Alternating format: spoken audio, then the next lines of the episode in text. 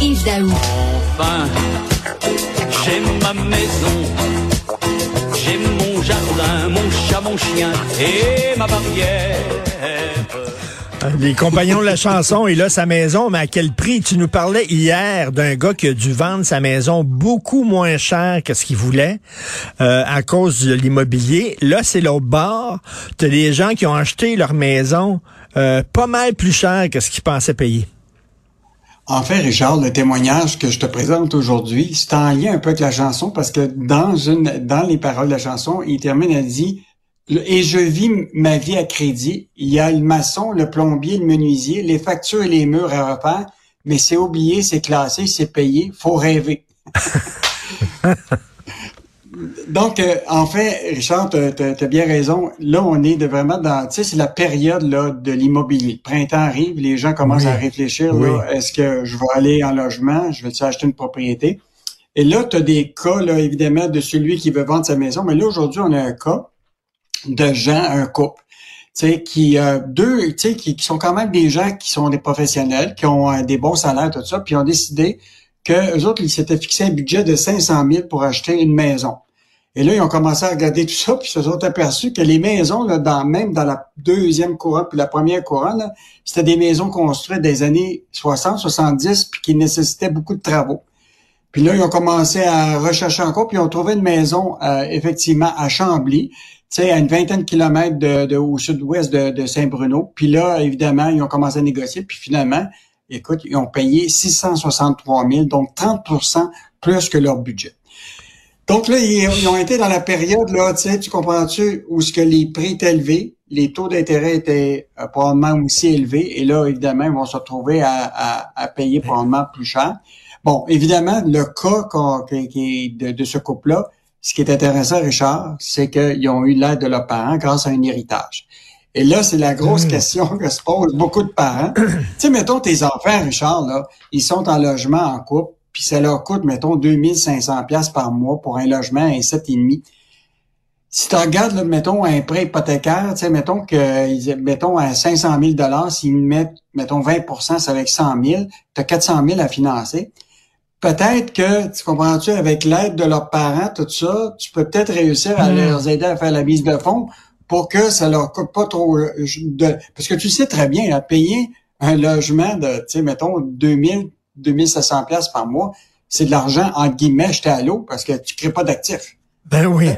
Fait que, fait que c'est la question qui se pose, là, tous les jeunes aujourd'hui qui, qui lisent cet article-là, là, ils se disent, là, mettons que les deux, on s'entend pour dire que le marché de l'emploi va bien au Québec, là. Les gens, les, les familles en général, là, ont des jobs. Puis là, ils réfléchissent, est-ce que je vais louer? tu continuer à louer ou est-ce que je vais acheter? Écoute, il dit pour 500 000 pièces, ils ont vu des maisons en vente à 500 000. Tout ce qu'on visitait était défraîchi. Des maisons construites dans les années 60, 70, souvent avec de grands besoins de travaux. Je peux, euh, je, t'en parlais hier. Il y a trois ans, j'étais sur le marché, moi, je cherchais quelque chose. Écoute, si tu voyais les, les maisons défraîchies, comme il dit, puis qui étaient vendues à un prix de fou, là. C'est On a regardé hier dans Centris, là, sur des maisons, mettons, à 400 000 ou à 450 000, Laval, Longueuil, euh, l'île de Montréal, il n'y en a presque pas. Puis ce que tu vas trouver à 400 000, c'est presque un taudis. Ça veut donc ben dire que, tu sais, les, les, les, familles vont être obligées de quitter l'île puis d'aller la première couronne. Même à Saint-Jean-sur-Richelieu, c'est rendu cher. Les gens, là, ils vont même jusqu'à Mercier, dans le sud-ouest, maintenant pour euh, puis sont prêts à voyager, tu comprends-tu, pour être capable d'être propriétaire. Euh, donc, tu sais, vraiment la question que les gens vont se poser au printemps, pour ceux qui, tu sais, pendant la pandémie, là, beaucoup de gens là qui ont dit, ok, là, là, ça, on va arrêter, les prix sont trop élevés, les taux d'intérêt sont, sont, ils ont, ils ont, monté, on va attendre. Mais là, le printemps arrive. Je pense que les taux d'intérêt sont à peu près stables. Écoute, on a connu huit hausses. ah, fait que, mmh. je pense qu'on peut s'attendre à ce que les taux vont pas augmenter. Tu sais, c'est des taux fixe là, à 4,79 là. si tu es capable de faire une mise de fond, c'est peut-être le temps de commencer à Après ça, il y a des écolos qui euh, commencent à culpabiliser les gens en disant Ah ben là, vous prenez votre auto, puis vous allez en banlieue, l'étalement urbain, c'est pas bon pour le climat. Ils ont-tu le choix? Les familles ont-elles le choix? Il n'y a plus de logements abordables pour les familles à Montréal. C'est terminé, on, on s'en est parlé, c'est rien que des condos pour des mm. jeunes professionnels sans enfants. C'est ça, là. Exactement. Puis là, il va falloir effectivement euh, penser à réfléchir à ça parce que c'est sûr là, que les gens là, qui, qui veulent bâtir une famille vont peut-être dire, ben là, c'est peut-être le temps d'aller dans la première ben couronne, dans la deuxième couronne, puis euh, et là, on va perdre des, des, des, des bons citoyens à Montréal. Tout à fait. Caisse de dépôt, le PQ demande à la Caisse de reconsidérer ses bonnies de 193 millions de dollars. Bon, Richard, ça n'a pas été loin, cette, euh, cette motion-là. parce que, euh, non, parce que le, tu t'es entendu que le gouvernement de la CAQ va certainement pas, avec Éric Girard, le ministre des Finances, qui était aussi un banquier, là. Donc, le gouvernement a refusé le dépôt de la motion. Rapidement. Mais, mais il y en demeure pas moins que, euh, je te rappellerai que le 2 mai prochain, le chef de la direction de la Caisse de dépôt va être devant les, parlementaires. Donc, je pense que plusieurs d'entre eux vont probablement avoir en, main des chroniques de Michel Girard ben, pour poser des bonnes questions. Ben, celle d'aujourd'hui, justement, à la Caisse de dépôt, euh, quand on calcule ta prime, on calcule sur des années où tu n'as pas travaillé. Michel a découvert ça. Actuellement, là, puis ça, ça a été confirmé par la Caisse, que actuellement, les bonnies sont versés en tenant compte du rendement global de la Caisse sur le cycle de cinq ans donc allant de 2018 à 2019 et euh, selon les valeurs ajoutées en rapport avec les indices de référence. Mais là, c'est quoi le problème? C'est que les six hauts dirigeants qui sont partagés les 11 millions de primes en 2022, quatre d'entre eux, dont le PDG, travaillent à la caisse depuis moins de cinq ans. Ça veut donc dire que on a calculé le rendement, euh, les bonnies, sur une partie de de la plus-value qui a été créée, par Michael Sabia à l'époque. Ben voyons. ben oui, ben c'est la, politique actuellement et tu, tu, tu liras la, la, chronique de Michel où il fait le cas de, il a épiché tout le cas de Charles Lemont, euh, où lui a reçu, euh, tu comprends-tu, sur euh, toute sa période, parce que lui est engagé en 1er février 2020 pour à peu près 12 millions de primes. Et là, tu vois très bien que il y a eu des primes qui est calculées sur le rendement de 5 ans pour le moment où ce que lui-même il n'était pas à, l'emploi de la, de, la caisse. Donc, euh, c'est une question qui, qui, est, qui, est, pertinente que, que, que ben Michel soulève. C'est quand même choquant d'apprendre qu'une importante portion des primes empochées par, ses, euh, par lui et par ses autres collègues pour un cycle sur 5 ans alors qu'il n'était même pas à l'emploi de la caisse.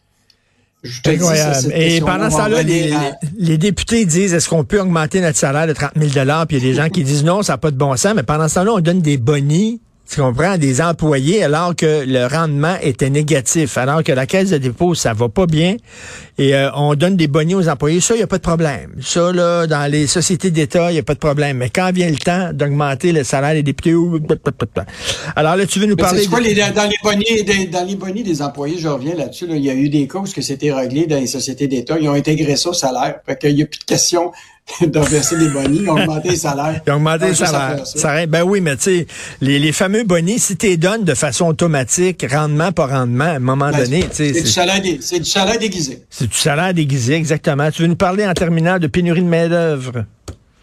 Bon, Richard, on s'en est parlé la dernière fois. En septembre dernier, le journal, on avait sorti que Québec ne savait pas si les participants à un des programmes là, euh, qui s'appelle le PARAF, là, si les diplômés qui sortaient de là avaient un emploi. Donc, on paye actuellement des gens pour les former. C'était presque 600 dollars par semaine. Puis à la fin, ces diplômés-là arrivaient puis ils disaient Hey, mais il n'y a pas de job dans ce secteur-là. Et là, le fameux programme en question, il disait, le gouvernement, il avait mis 103 millions là-dedans, puis il savait pas si ça donnait résultat. Mais là, hier, à l'Assemblée nationale, il y a un autre programme qui est pour les technologies, qui s'appelle Pratique. C'est un programme que le, pour la requalification en technologie de l'information. Et là, ils ont, ils ont reconnu encore qu'ils savaient toujours pas si les 3659 participants avaient trouvé une job ou il y avait que... Écoute, on met des programmes en place, on met des millions de dollars, On ne met pas des Il n'y a pas de suivi. Il n'y a pas de suivi en disant ça, ça a-tu valu la peine, ce programme-là? Est-ce que ça vaut la peine de le, le, le reporter l'an prochain ou y a-tu des changements à faire, des modifications à faire pour qu'il soit plus efficace? Regarde, regarde, Yves. On a demandé à, à M. Legault le nouveau troisième lien là, pour le transport collectif. Ça va coûter combien? Il y a les études. Il les a, les études. Il dit, je sais pas, je les ai pas regardées. J'ai pas lu les études. Il sait pas. Il sait pas combien ça va coûter. C'est, c'est, vraiment hallucinant. La question. Puis là, tu te demandes, là, un, d'abord, qu'est-ce qu'ils font avec nos impôts? Ben oui. Toutes les dépenses. Puis là, tu regardes, écoute, c'est quand même euh, incroyable qu'on met des millions dans des programmes pour faire en sorte qu'on règle les problèmes de pénurie de main-d'œuvre. On ne sait pas si ça a donné des résultats. Puis les entreprises se plaignent qu'actuellement, il manque de, main-d'œuvre pour occuper des postes. Écoute, c'est il n'y a pas d'équation entre les deux. C'est complètement dysfonctionnel. C'est incroyable. Heureusement, il y a des journalistes pour sortir justement ces informations-là. D'ailleurs, sur le prix des maisons, on le rappelle, hein, la nouvelle application euh, du Journal de Montréal, justement, vous permet de savoir dans votre votre quartier quel est le prix, euh, le voisinage, le, prix des maisons autour. C'est un service qui est gratuit. Euh, c'est vraiment hyper efficace et hyper utile. Merci beaucoup, Yves Daou. À demain. Hey, salut. À demain, Au revoir. Bye.